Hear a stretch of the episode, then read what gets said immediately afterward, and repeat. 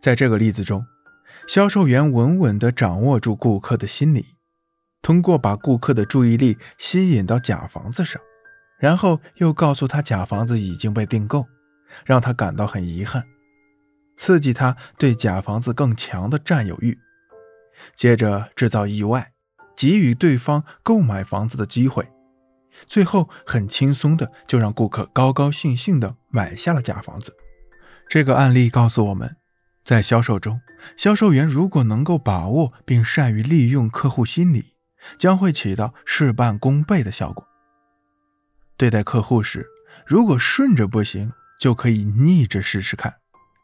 那么，在具体的销售过程中，销售员该如何将客户这部分潜在的欲望调动起来呢？一、设定消费数量。通常情况下，客户觉得商品多的是。所以不会着急去买，但是如果销售员告诉客户每个人只能买一个或者两个商品的时候，客户被限制了购买数量，就会觉得是不是商品不多了呢？既然不多了，要是被别人买走了，我就买不着了。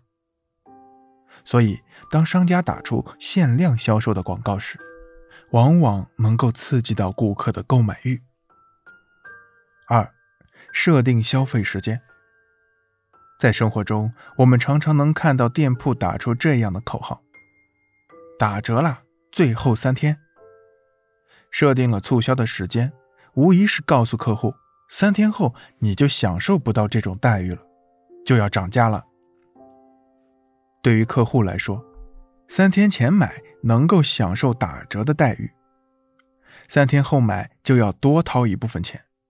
客户自然愿意抓住这个机会，所以如果销售人员觉得客户有购买的需求，但是迟迟不做决定，那么不妨运用一下这种策略，将客户的消费欲调动起来。三、设定消费条件。按理说，不设置条件，客户都没有消费积极性。设置了条件，客户应该更加不会购买了。事实却恰恰相反，当设置了购买条件后，客户的消费积极性明显的增强了很多。这是因为，当没有设置购买条件的时候，每个人都能买；当设置了购买条件之后，很多客户有钱也买不到，于是他们的心理不平衡感会促使他们。想方设法的购买，所以销售员如果想要某一些客户群购买你的商品，不妨故意把他们排除在外，调动他们内心的购买欲望。三，让客户找到购买产品的充分理由。在推销领域，有这样一种现象。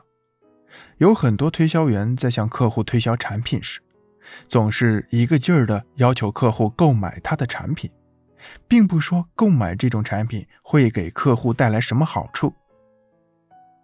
结果，他们这一举动弄得客户心烦意乱，索性把他们驱逐出门外。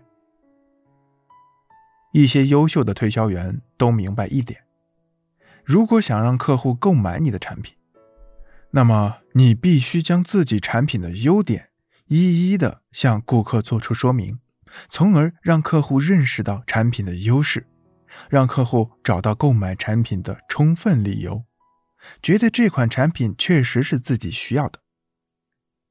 汤姆·霍普金在向客户推销产品时，就巧用妙语说出客户购买产品的理由。